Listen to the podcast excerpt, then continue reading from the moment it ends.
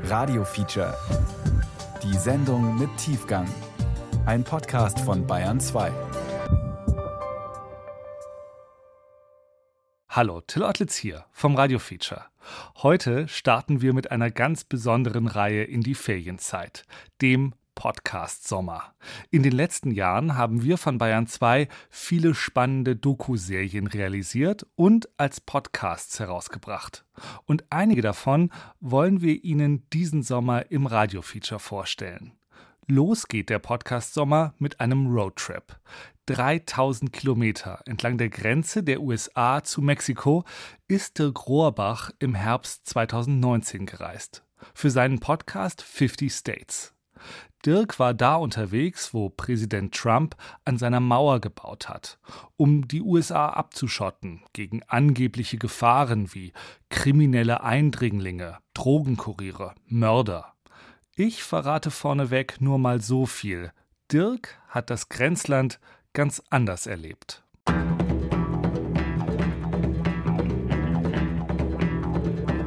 I don't think we need a wall. They are our neighbors and we should take better care of of our neighbors.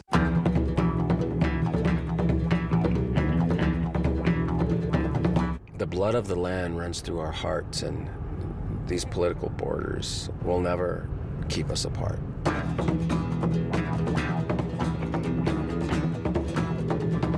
We don't see immigration as, as a huge problem. We know that people want to come and live the American dream, and who wouldn't?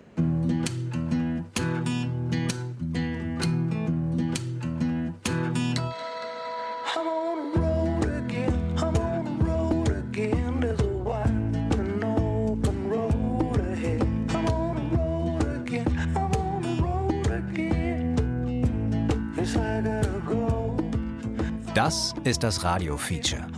3000 Kilometer Grenze. Ein Roadtrip entlang der Southern Border zwischen Amerika und Mexiko. Ich bin der Grohrbach.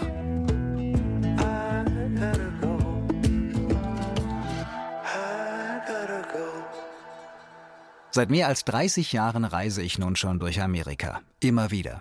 Mit dem Rad habe ich das Land umrundet und durchquert, mit dem Kanu den Yukon befahren, mit dem Kajak den Missouri und Mississippi. Und zwischendrin steige ich in meinen alten 74er Pickup und reise damit durch meine zweite Heimat.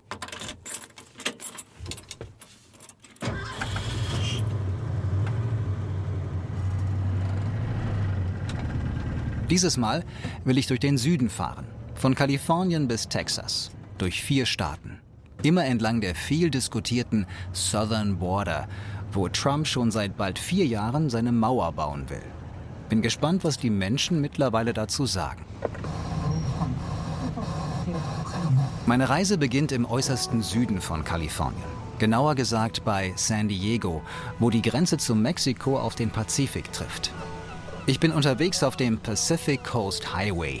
Für viele ist das die schönste Küstenstraße der Welt. Immer rechts das Meer, Palmen, Sandstrände. Auf den Wellen reiten die Surfer, in Neopren gequetscht, weil das Wasser trotz Sonne das ganze Jahr über ziemlich frisch ist.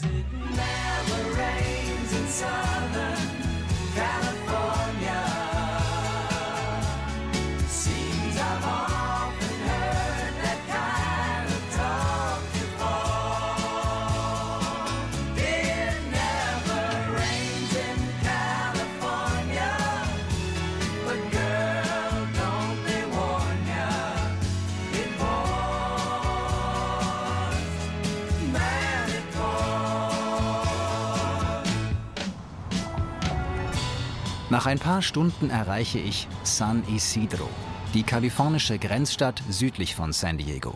Hier bin ich verabredet. Hello, my name is Derek Chen. I am the founder of Turista Libre Mexico Tours in Tijuana. Turista Libre in Spanish means free tourists. Turista Libre bedeutet freie Touristen. Die Idee ist, den Besuchern die Möglichkeit zu bieten, Tijuana und das Umland so zu erleben wie ein Insider. An insider uh, in the city of Tijuana and the surrounding areas. Derek stammt aus Ohio, zog vor Jahren für einen Job bei der Zeitung nach San Diego, verliebte sich auf der mexikanischen Seite und bald auch in Tijuana selbst und zog schließlich dorthin. Trotz der Geschichten über Drogenkartelle, Gewalt und Kriminalität. Das Schlimmste, was mir in den zwölf Jahren passiert ist, mein Auto wurde geklaut und einmal meine Brieftasche. Aber das kann überall passieren. Wir fahren vorbei am Grenzübergang für die Fußgänger. Der könnte auch eine ziemlich moderne S-Bahn-Haltestelle sein. Viel Glas und Beton, davor ein paar Palmen, ein Busbahnhof und vier Fahnenmasten mit Flaggen. Das hier ist die geschäftigste Landgrenze der Welt. Der Hügel da vor uns, das ist Tijuana.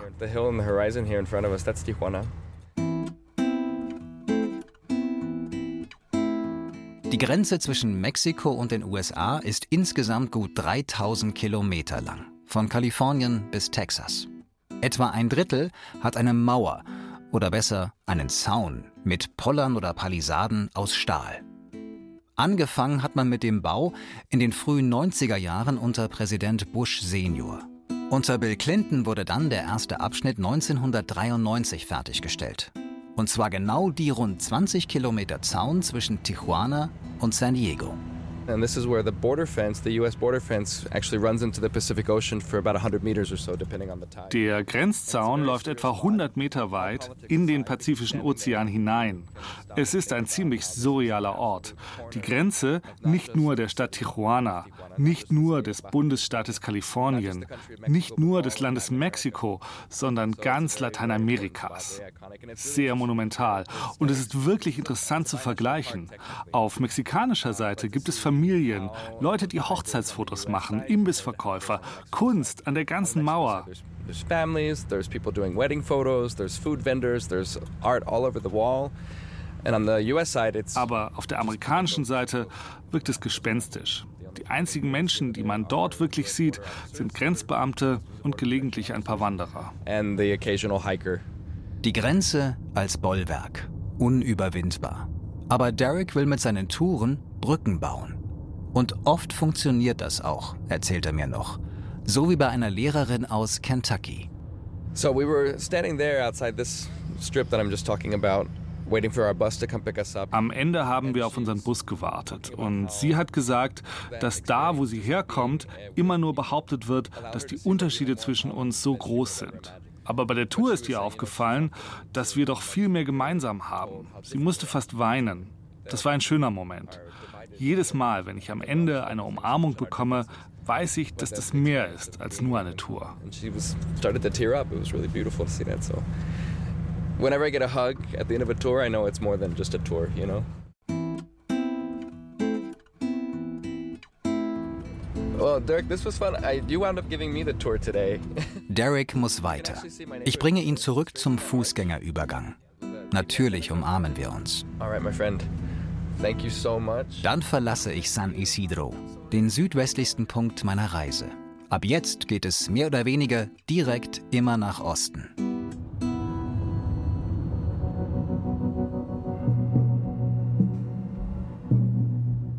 Sobald man von der Küste wegfährt, ist Südkalifornien Wüste. Die Mojave mit Joshua Tree und Death Valley und die Sonora-Wüste, die sich südlich davon bis nach Mexiko zieht. Irgendwo dazwischen, kurz vor Palm Springs, liegt Redlands, das Zuhause von Mark Weniger. Hochdeutsch ist, ist schwer für mich. Aber Schweizerdeutsch geht noch. Schweizerdeutsch kann ich immer, nachlesen.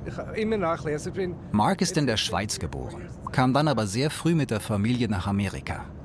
Im Hauptberuf arbeitet er als Professor für Wirtschaftswissenschaften an einer privaten Uni. Die wurde hart gebeutelt, als Trump die Grenzen für Ausländer schon lange vor Corona dicht gemacht hat. Yeah, so at our school we had a vibrant program of international uh.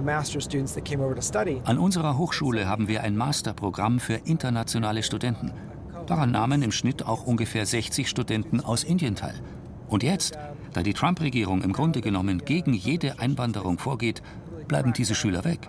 Unsere Abteilung hat allein aufgrund dieser Verordnungen Einnahmen in Höhe von 3 Millionen Dollar pro Jahr verloren. $3 million a year in revenue simply because uh.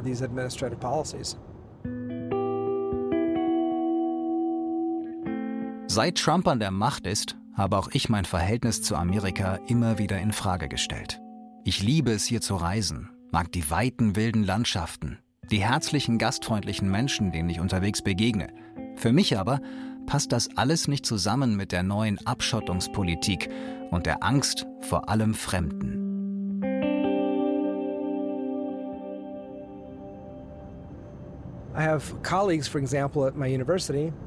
Ich habe eine Kollegin an meiner Universität aus Mittelamerika und die Hälfte ihrer Familie wurde dort ermordet. Sie hatte keine andere Wahl als zu fliehen.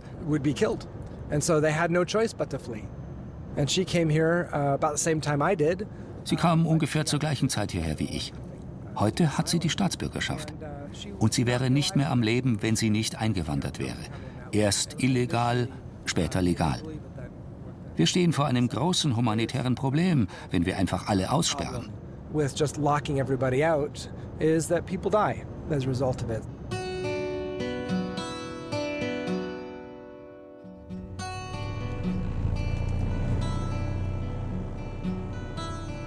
Weiter geht die Reise. Nach Osten, Richtung Arizona. Die Sonora-Wüste hier ist weit, karg und schroff. Felsige Gebirgszüge flankieren den Highway. Dazwischen immer wieder sogenannte Washes, breite, ausgetrocknete Flussbetten, durch die nach Regenfällen schlammige Sturzfluten schießen. Ein paar dürre Büsche krallen sich in den Wüstenboden. Mich fasziniert die Landschaft hier. Auch wenn sie vielleicht nicht so spektakulär daherkommt wie das Monument Valley oder der Grand Canyon weiter im Norden, erinnert sie mich an die Western, die früher am Sonntagnachmittag regelmäßig über die Mattscheibe flimmerten. Planwagen-Tracks, Indianer und Glückssucher, die wegen der Bodenschätze nach Arizona kamen.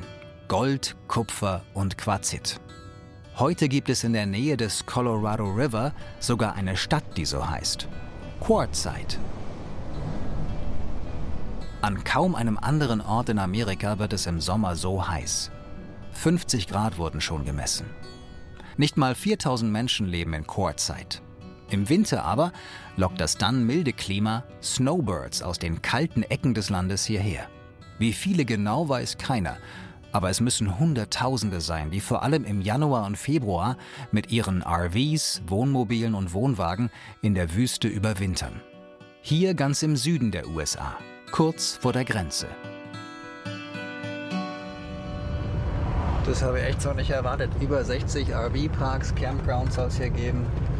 Und alles ist darauf ausgelegt, eben die Snowbirds zu versorgen. Hier gibt es Motorhome Windshields. Einfach auf einem Parkplatz im Grunde. Die meisten Wohnmobile und Wohnwagen stehen einfach so geparkt irgendwie auf riesigen Freiflächen mitten in der Wüste. Das ist legal und kostet fast nichts. Verlockend für die Snowbirds, die sich kein Luxuswohnmobil für Hunderttausende von Dollar leisten können, sondern mit einer klapprigen Kiste und nur wenig Geld in der Tasche hier ankommen. So wie Gina und Noel. Die beiden sind zum ersten Mal in Quartzsite. Am Straßenrand haben sie einen Stand aufgebaut, an dem sie Feuerholz verkaufen. Well, I have three types of firewood. I have ponderosa pine, I have shaggy bark juniper, and I have oak. Ponderosa-Kiefer, Wacholder und Eiche. Irgendwo im Norden Arizonas in den Wäldern gesammelt. Auf Größe gesägt, gespalten und sortiert, stapeln sich Hunderte von Kisten um ihr betagtes Wohnmobil. Eine amerikanische Flagge flattert im Wind. Aus Lautsprechern plärren Country-Songs.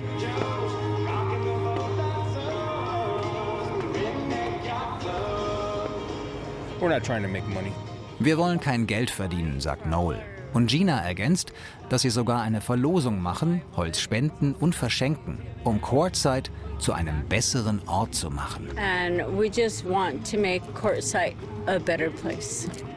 Während unseres kurzen Gesprächs muss ich immer wieder auf die Waffe schielen, die Noel in einem Halfter an der Hüfte trägt. Ich habe das Gefühl, dass die beiden mir nicht so recht über den Weg trauen. Das mag auch daran liegen, dass sie schon ein bisschen angeschickert sind. Es ist Samstagabend, Wochenende. Ich weiß aber auch, dass die Gegend als konservativ gilt. Die Straße runter habe ich vorhin einen der Trump-Stände entdeckt, wie ich sie auf meiner Reise noch öfter sehen werde. Keep America Great Kappen gibt es da. Trump 2020 Flaggen und Ansteckbuttons. Leider war er schon geschlossen. Aber man hat mir auch gesagt, mit der Presse will eh keiner mehr so recht reden. Und wer mit langen Haaren und Hippie-Truck aus Kalifornien reist, so wie ich, riecht verdächtig nach Liberal Media.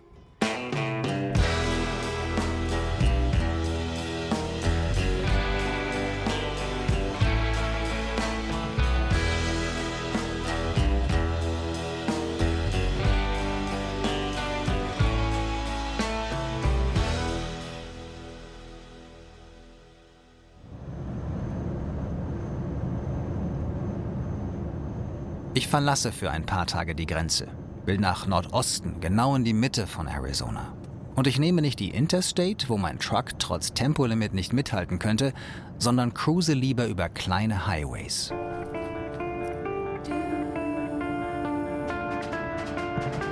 Stundenlang geht es weiter durch die eintönige Wüste. Fast unmerklich windet sich die Straße in die Höhe, von 260 Meter über dem Meer in Quartzsite bis auf 1600.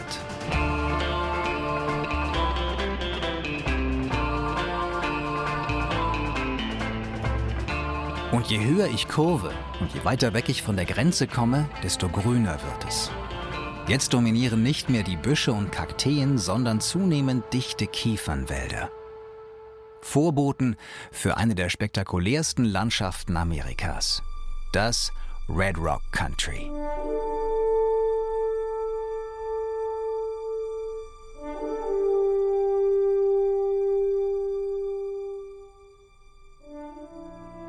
Leuchtend rote Türme, Felsspitzen und Klippen aus Sandstein blitzen durch das Grün. So gewaltig, dass ich mich echt zwingen muss, auf die Straße zu gucken, statt mir den Hals zu verrenken und über die wilde Natur zu staunen. Würde mich nicht wundern, wenn John Wayne als nächstes um die Ecke reitet. Tatsächlich hat der mit Starregisseur John Ford hier Western gedreht. Grandioser hätte man die Kulisse nicht wählen können. Mittendrin der Oak Creek Canyon, den manche den kleinen Cousin des Grand Canyon nennen. Die Schlucht ist zwar nur 20 Kilometer lang, ihre Wände aber sind bis zu 600 Meter tief. Und am Ende dieses fast schon surrealen Felsengartens liegt Sedona.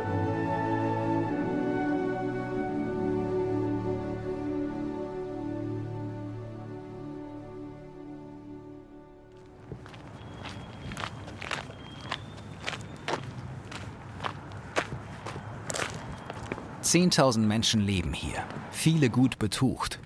Sedona ist beliebter Altersruhesitz der Reichen, Touristenmagnet für Outdoor-Fans und Pilgerstätte für New Age-Anhänger, wegen der vielen starken Energiefelder, die es geben soll. Aber selbst hier, inmitten der grandiosen Natur, bleibt Politik ein Thema. Jetzt habe ich gerade hier an der Straßenecke vor einem Supermarkt eine Gruppe gesehen, die demonstriert. Ganz offensichtlich gegen Trump und gegen die Republikaner. Jetzt gehe ich mal dahin, um mal zu hören, was sie zu sagen haben. Etwa ein Dutzend Demonstranten stehen an der Hauptstraße von Sedona, halten Schilder hoch. Speak truth to power. Own your tomorrow. We've been here on this corner we call corner democracy since uh, Trump was elected. Seit Trump gewählt wurde, sind sie einmal pro Woche für eine Stunde hier, erzählt mir Peggy, die Initiatorin. Democracy Corner nennen sie die Straßenkreuzung, weil Trump die Demokratie gefährde. If you look at his actions, you can see that he's following a pattern of tyrants around the globe. Er folgt einem Muster von Tyrannen auf der ganzen Welt. Macht aufbauen, Menschen um sich scharen, die ihn vergöttern und ihm blind folgen. Uh, die Wohlhabenden, die Mächtigen werden belohnt. Und am Ende geht die Demokratie dabei vor die Hunde.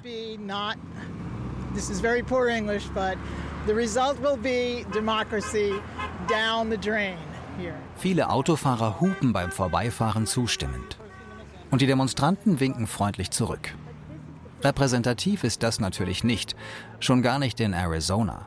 Seit mehr als zehn Jahren stellen die Republikaner den Gouverneur. Im Senat hingegen wird der Staat von einer Republikanerin und einer Demokratin vertreten. No more tyranny, no more lies, and the misogyny cut shady Russian ties. Das ist Laura. Sie singt ihren Impeachment-Song gegen Donald Trump. Keine Tyrannei mehr, keine Lügen, keine Frauenfeindlichkeit. Impeach the mother. That's what we're marching for. Laura steht auch regelmäßig hier an der Democracy Corner und protestiert. Because our government has gone rampant crazy. Unsere Regierung ist verrückt geworden. Es ist Zeit, zu Anstand, Moral und der Demokratie zurückzukehren, die wir sein sollen. Es ist beschämend, was wir auf der ganzen Welt tun und wofür unsere Regierung in diesen Tagen steht. Wir müssen zu Wahrheit und Gerechtigkeit zurückkehren, zu dem, was ich den amerikanischen Weg nenne. What I would call the American way. Der amerikanische Weg. Eng verbunden mit dem American Dream, nach dem so viele streben. Beides geht zurück auf die Unabhängigkeitserklärung der Vereinigten Staaten, in die Thomas Jefferson 1776 nicht nur schrieb, dass alle Menschen gleich sind, sondern auch das Recht haben auf Life, Liberty and the Pursuit of Happiness, auf Leben, Freiheit und das Streben nach Glück. Diese Zeile ist jedem Amerikaner heilig, egal ob Trump Gegner oder Anhänger. Aber was sie eigentlich konkret bedeutet und wie man diese Ziele erreichen kann, darüber scheinen sich die Menschen hier immer weniger einig. There seems to be quite a polarity in this country, and it it stems from the fact that two major news media outlets in this country are diametrically opposed. Das Land ist gespalten. Das liegt daran, dass zwei große Nachrichtenmedien in diesem Land uns Informationen liefern, die sich diametral gegenüberstehen. Jemand, der MSNBC hört, lebt in einer anderen Welt als jemand, der Fox News sieht. Es ist sehr frustrierend, sehr schwer zu begreifen. Seit Donald Trump gewählt wurde, ist in unserem Land eine enorme Kluft entstanden. Es wird nur noch gelogen. Because you know, it's over the top, and he has his particular news station that he propagates his lies on. –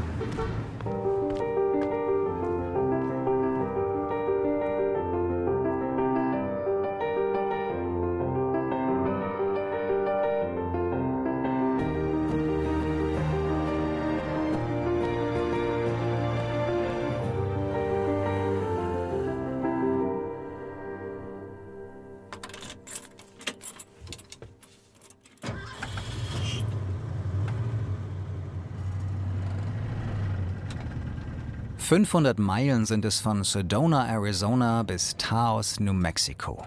800 ziemlich bergige Kilometer. Ich will einen indianischen Musiker und Aktivisten besuchen, der sich seit Jahren für die Rechte der Ureinwohner engagiert und die ganze Debatte über die Grenze völlig überflüssig findet.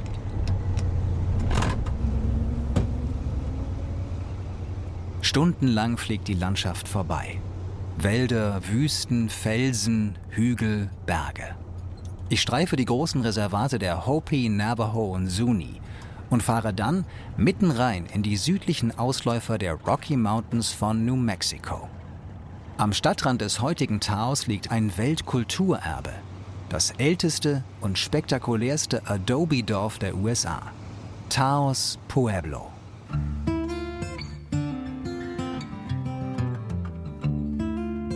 Seit tausend Jahren leben Menschen in den Gebäudekomplexen, länger als in jeder anderen Siedlung des amerikanischen Kontinents. Die Wohnanlage ist aus Adobes gebaut, luftgetrockneten Lehmziegeln. Adobes zählen zu den ältesten Baustoffen der Menschheit. Hier in Taos findet man besonders viele und eindrucksvolle Gebäude. Verschachtelt, mehrstöckig, mit kleinen Fenstern und Türen, deren Holzrahmen türkis bemalt sind. Ein leuchtender Kontrast zum Beigebraun der Wände, die in der untergehenden Sonne rostrot strahlen. Aus den Flachdächern durchstoßen Balken die Mauern. Rund 150 Menschen leben in Taos Pueblo. Viele noch immer auf traditionelle Weise. Seit Urzeiten gehört das Land den Pueblo-Indianern.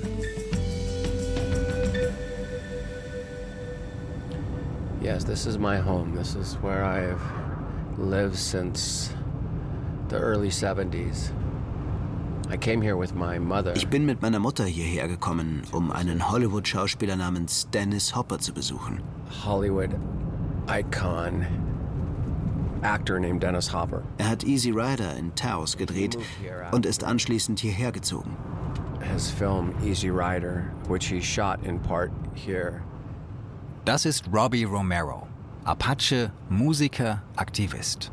Er trägt Jeans, schwarze Wildlederboots, einen schlichten schwarzen Pulli, eine stylische schwarze Baskenmütze, Halskette mit kleinen türkisfarbenen Glasperlen und eine dunkle Sonnenbrille. Seine langen grauen Haare sind zu einem Zopf gebunden. Robbie ist in den 70ern bei Dennis Hopper aufgewachsen, in einer Zeit, in der Taos zu einem Treffpunkt für einflussreiche Künstler wurde. The whole inspiration to weave traditional Pueblo drums and flutes with contemporary die Idee, traditionelle Pueblo-Trommeln und Flöten mit zeitgenössischen Instrumenten und Musik zu vermischen, ist hier entstanden.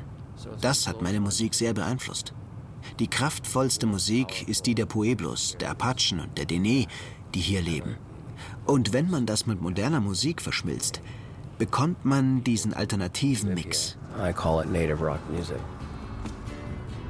And that's what I do. There's a heartbeat louder than thunder.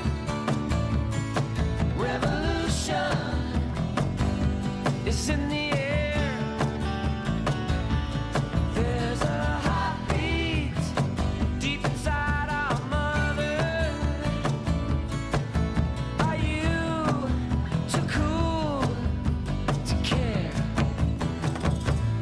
Robbie Romero und seine Band Red Thunder sind es, die vor allem in den 90ern mit Videos bei MTV und VH1 in den USA ziemlich erfolgreich waren.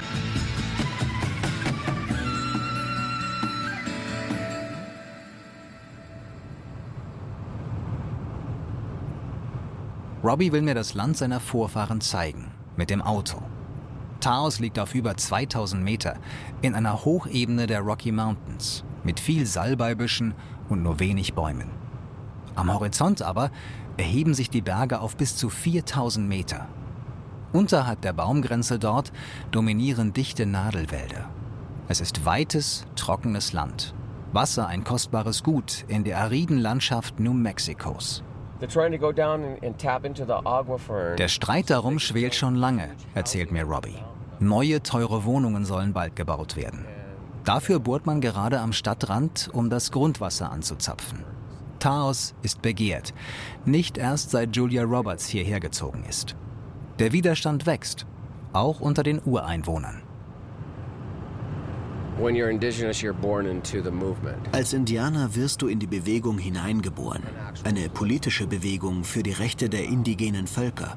Menschenrechte, Souveränität, Bürgerrechte und Gerechtigkeit. and about justice. And I was around 13 years old, and my mom asked me to take Dennis Hopper to an American Indian movement encampment on the Dene Reservation. Als ich ungefähr 13 war, hat meine Mutter mich gebeten, Dennis Hopper zu einem Camp des American Indian Movement im Dene-Reservat zu bringen. Dort traf ich zum ersten Mal die Anführer der Bewegung, Dennis Banks, Russell Means und den spirituellen Führer, Leonard Crow Dog. Die Begegnungen mit den Kriegern des AIM, des American Indian Movement in den 70ern, haben Robbie Romero nachhaltig geprägt. Neben seiner Karriere als Musiker wurde er Aktivist. Die Vereinten Nationen haben ihn zum Botschafter of Youth for the Environment gemacht. Das Thema Umwelt- und Landrechte der Ureinwohner liegen ihm besonders am Herzen. Robbie gründete Native Children Survival, eine gemeinnützige Organisation, die sich in der ganzen Welt engagiert. Er traf Gorbatschow, Mandela und den Dalai Lama. Menschenrechte, sagt er, kennen keine Grenzen. Erst recht keine Southern Border. I don't recognize the border. I'm without borders. Indigenous peoples, territories. Die Gebiete der indigenen Völker überschreiten Grenzen. Diese sogenannten Grenzen sind für mich genauso unsichtbar wie der Polarkreis für die Gwich'in oder Athabasken in Alaska. Das Blut des Landes fließt durch unsere Herzen. Und diese politischen Grenzen werden uns niemals auseinanderhalten. The blood of the land runs through our hearts, and these political borders will never keep us apart.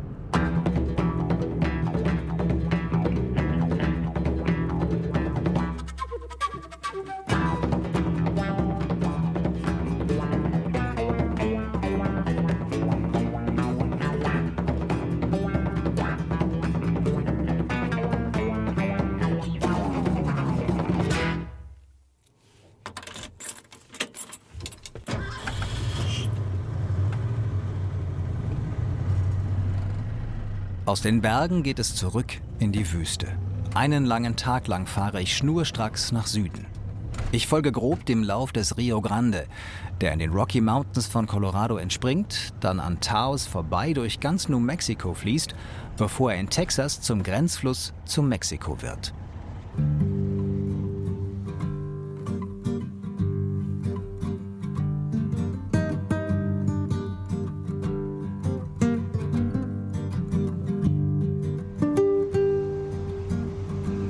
Landschaft ändert sich bald kaum noch.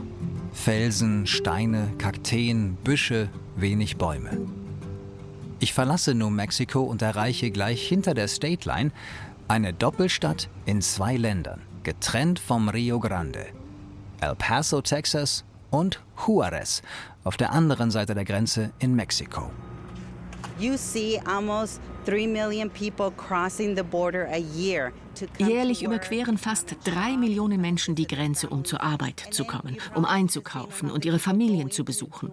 Für uns gehört das zum Alltag.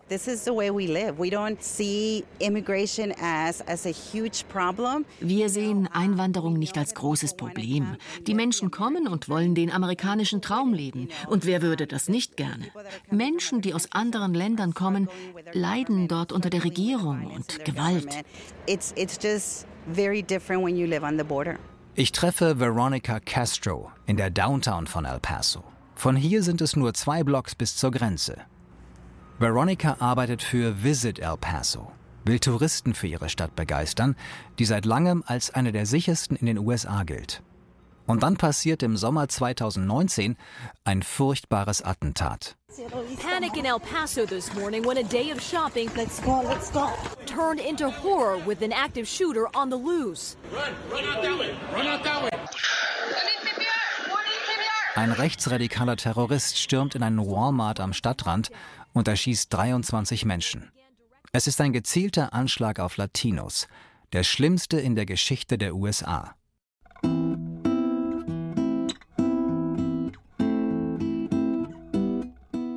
You know, August the 3rd was a, a very dark day for not just El Paso, but for the region. Der 3. August war nicht nur für El Paso ein sehr trauriger Tag. Es traf die gesamte Region den Bundesstaat Chihuahua, New Mexico und natürlich Texas.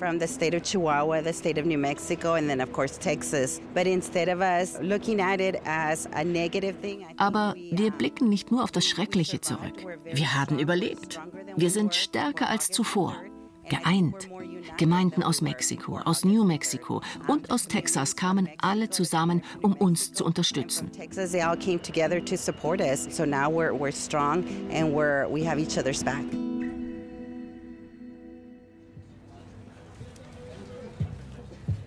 Veronica und ich laufen Richtung Grenze durch die Stadt.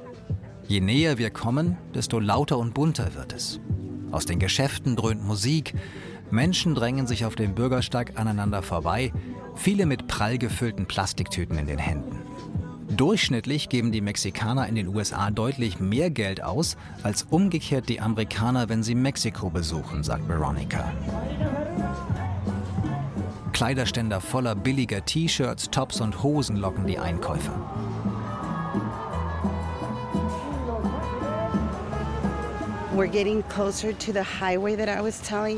Wir nähern uns dem Highway. Das ist die Metallwand, die es schon ganz lange gibt. Dazwischen sind Lücken. Es ist eher ein Zaun. Das Gebäude direkt gegenüber, das ist Mexiko. Zum Greifen nah. Der Zaun ist gut fünf Meter hoch. Dahinter der Highway und das Flussbett des Rio Grande. So this is funny. Our river doesn't really carry water half of the time. Unser Fluss führt nur die Hälfte des Jahres wirklich Wasser, von Mai bis Oktober. Sonst ist er meist ausgetrocknet. Aber wir haben tatsächlich seit zehn Jahren eine Mauer. Es ist eine Aluminiumwand fünfeinhalb Meter hoch. Wie heißt es so schön? Baut eine fünfeinhalb Meter hohe Mauer und Mexiko wird eine fünfeinhalb Meter hohe Leiter bauen.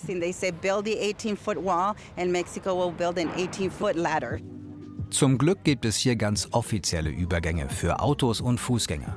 Und alles scheint reibungslos zu laufen. Wie schon in San Diego habe ich den Eindruck, dass die Grenze die Menschen, die dort leben, nicht trennt, sondern verbindet. Sie ist Alltag und nicht Ausdruck von Teilung. Reich und gesetzesfürchtig auf der einen Seite, arm und kriminell auf der anderen. Wie absurd und lächerlich klingen gerade hier die üblichen Klischees.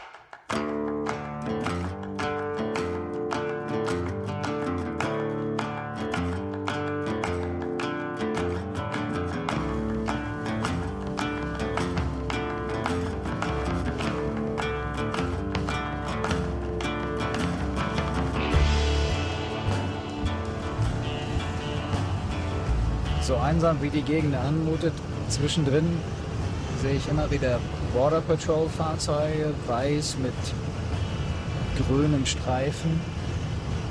Links und rechts, neben der Eisenbahnlinie, die hier auch durch die Wüste verläuft, stehen in bestimmten Abständen immer wieder mal so vereinzelte Fahrzeuge. Eben bin ich gerade an einem vorbeigefahren, der hinter so einem Wassertank irgendwie geparkt war und der Officer stand schwer bewaffnet draußen, wir haben uns zugewunken. Dann gibt es hin und wieder Checkpoints, wo man dann so durchfährt und seinen Pass zeigen muss. Das war auch sehr entspannt. Keine Ahnung, ob die Grenzpolizisten mir nur deshalb so cool begegnen, weil ich ein Weißer bin und ob das als Latino anders wäre. Als normaler Reisende bekommt man von den Tragödien, die sich jedes Jahr an der Grenze abspielen, kaum etwas mit. Die US Border Patrol spricht offiziell von 7500 Toten zwischen 1998 und 2018.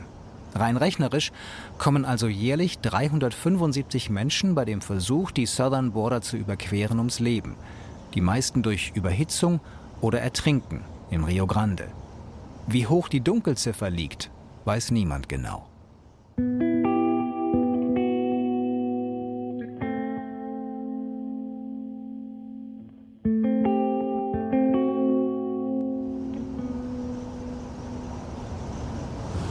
Bin auf dem Weg nach Sanderson, Texas.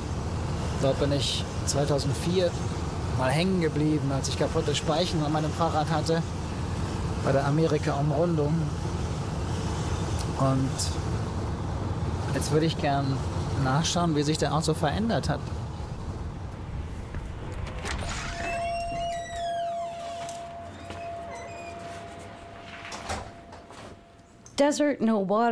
Das ist Wüste kein Wasser, alles stichtig. Hier gibt es Schwarzbären, wir haben Berglöwen, wir haben Javalinas, Nabelschweine, die sind sehr aggressiv wie kleine Keiler. Es gibt hier eine Vielzahl von giftigen kleinen Kreaturen, die sind sehr angriffslustig.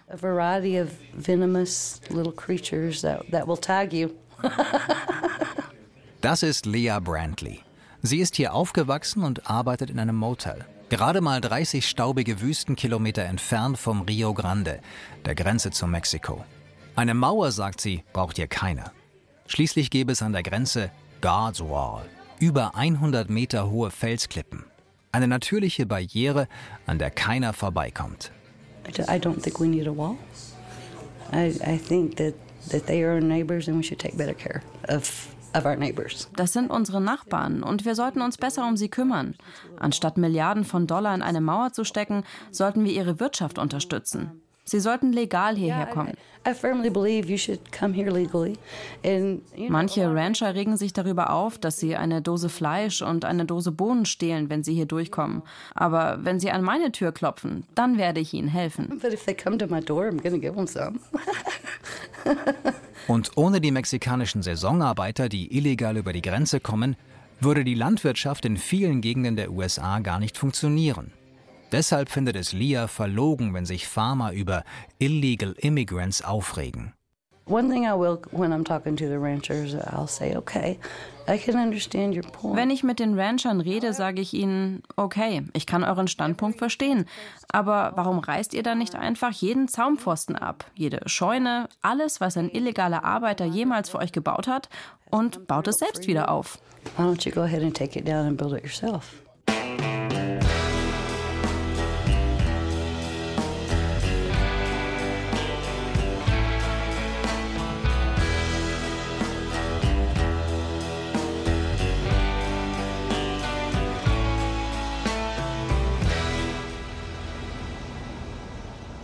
Jetzt geht es endgültig weg von der Southern Border, die nach 3000 Kilometern vom Pazifik bis Texas ohnehin bald endet. Ich will zu einem wichtigen Schauplatz der mexikanisch-amerikanischen Geschichte. Den Ort einer Schlacht, von der bis heute jedes amerikanische Kind im Schulunterricht lernt. Auf der Fahrt ändert sich das Land. Die bergige Wüste, die mich in den letzten Wochen durch den Süden begleitet hat, geht allmählich in grüne Hügel über. Ich bleibe auf Highway 90, der mich mitten ins Hill Country bringt. New Braunfels, New Berlin, Weimar, Berne heißen die Städtchen hier und erinnern unverkennbar an die vielen deutschen Siedler von einst. Aber auch die Latino-Kultur ist lebendig. Das spürt man bis heute vor allem in San Antonio, wo das Weltkulturerbe des Alamo steht.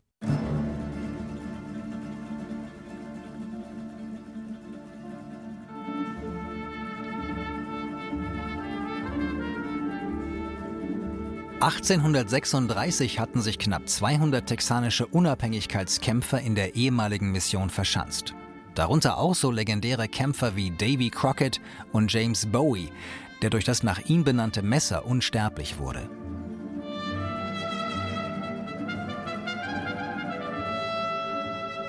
Dreizehn Tage lang wurden sie von der mexikanischen Armee unter General Santa Anna belagert, schlugen das Angebot einer friedlichen Kapitulation aus. Am 6. März dann kam es zum finalen Angriff, bei dem die Unabhängigkeitskämpfer untergingen. Kurz darauf aber schlugen texanische Soldaten unter General Sam Houston zurück, nahmen Santa Anna gefangen und Texas löste sich von Mexiko.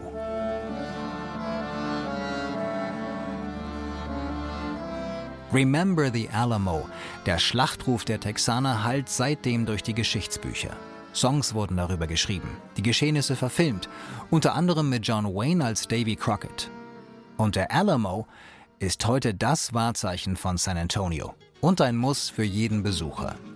In the southern part of Texas, in the town of San Antonio, is a fortress all in ruins that the weeds have overgrown. You may look in vain for crosses and you'll never see a one. But sometimes between the setting and the rising of the sun, you can hear a ghostly bugle as the men go marching by. You can hear them as they answer at the siege of Alamo.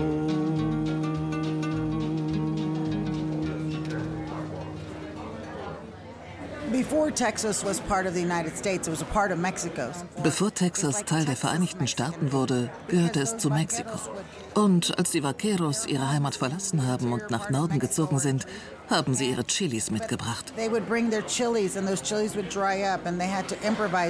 Sie mussten improvisieren, mit dem, was ihnen zur Verfügung stand. Und so, glaube ich, ist Tex-Mex entstanden. That is really how this Tex-Mex style of cooking came to be.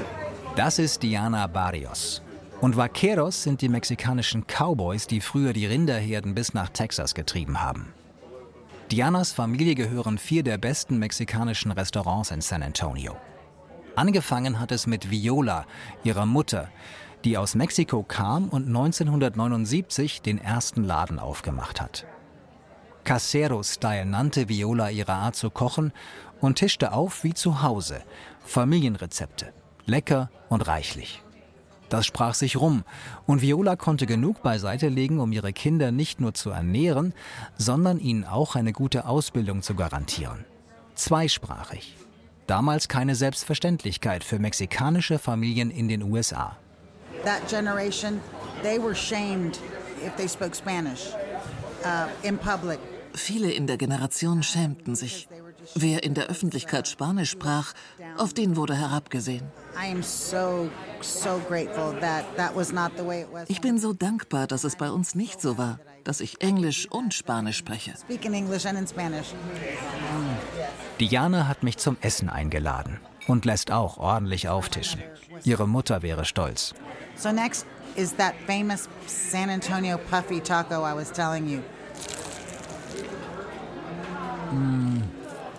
Mm. You make our puffy tacos sound great. Vor allem der Puffy Taco ist der Wahnsinn. Eine Spezialität des Hauses. Ein kleiner Klumpen Maisteig wird geknetet, ausgerollt und dann kurz in heißem Öl frittiert. Dann pufft der Teig auf, wird schön crisp außen und kann anschließend gefüllt und angerichtet werden. Zum Beispiel mit Hühnchen, Bohnen und Reis. Das schmeckt so göttlich und ist so beliebt, dass Diana ihre Puffy Tacos sogar schon für die Obamas gekocht hat. Im Weißen Haus.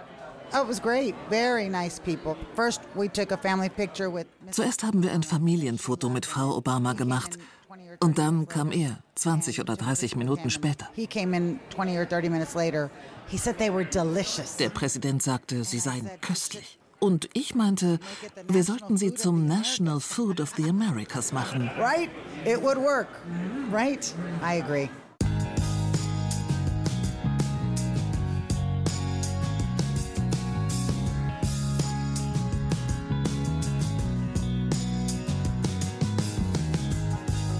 Somebody said a thing to bring you down. Don't mean nothing. Somebody made you cry. Try to smile and let the tears run dry. Cause you are free.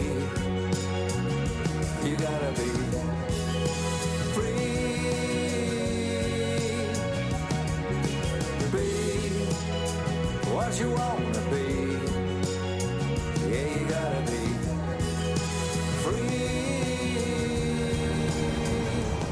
Von San Antonio aus fahre ich zurück ans Meer, zum Atlantik, zu dem der Golf von Mexiko ja gehört, auch wenn er ganz anders anmutet. Sanfter, tropischer Türkise.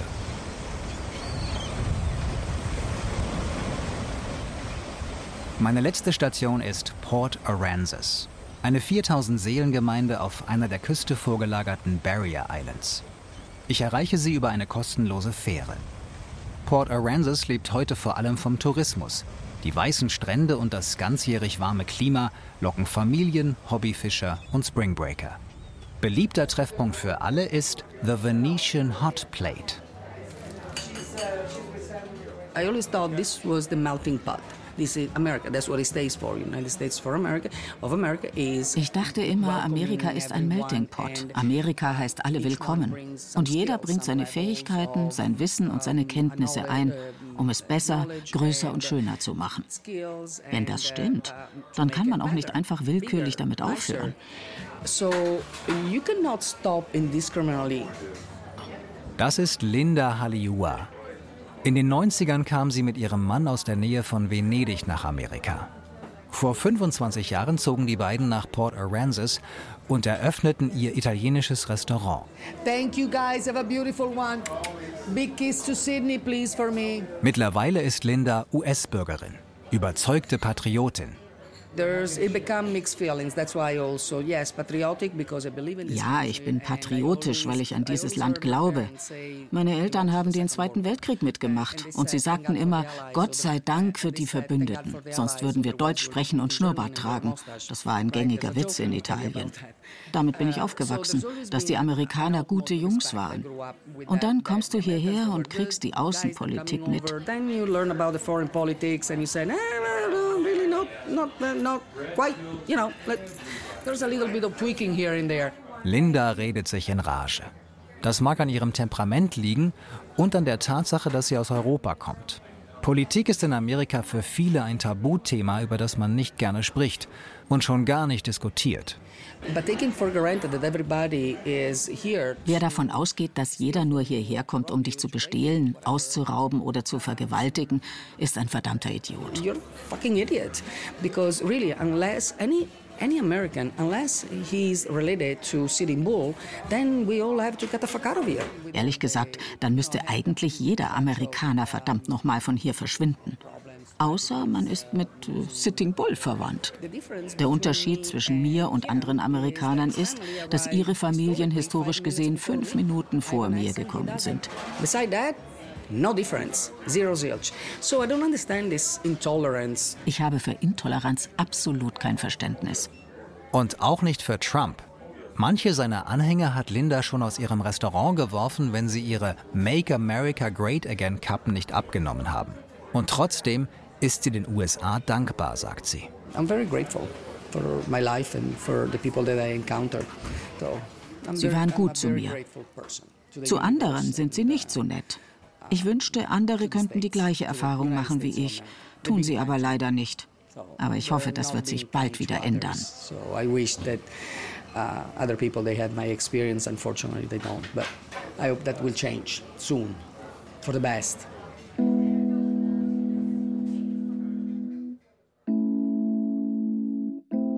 Gut 3000 Kilometer war ich unterwegs.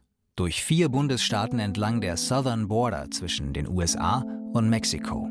Ich habe erfahren, dass die Grenze die Menschen auf beiden Seiten nicht trennen muss, sondern verbinden kann. Dass viele hier mit Trumps Politik nicht einverstanden sind. Das ist nicht zwangsläufig repräsentativ. Schließlich habe ich nicht bewusst nach Trump-Anhängern gesucht, sondern stattdessen mehr Gegner gefunden, zufällig. In jedem Fall bleibt der amerikanische Weg zu Freiheit, Gleichheit und Glück ein langer steiniger. Dafür gehen die Menschen auf die Straße. Sie sagen ihre Meinung. Und die Legende vom Melting Pot, vom Schmelztiegel der Nationen und Kulturen, scheint eher ein Mythos als Realität. Der Riss durch die Gesellschaft, den Trumps Politik provoziert hat, ist auch an der Grenze spürbar.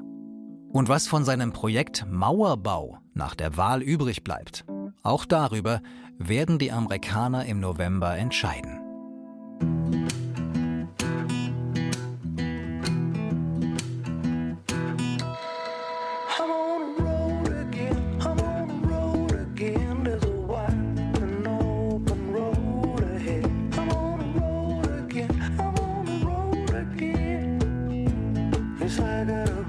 Das war 3000 Kilometer Grenze.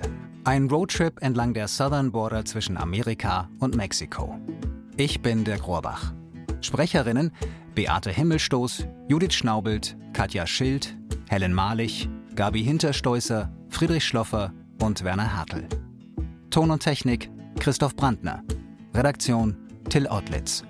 Eine Produktion des Bayerischen Rundfunks 2020.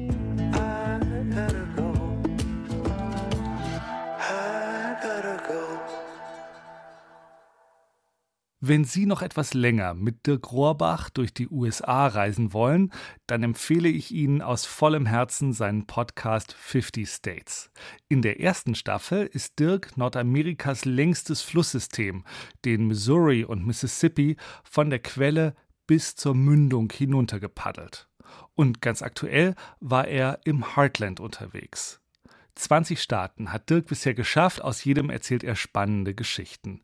Sie finden alle Folgen unter br.de-50 States. Nochmal zum Mitschreiben: br.de-50 als Zahl States. Bis nächste Woche, ihr Till Outlets.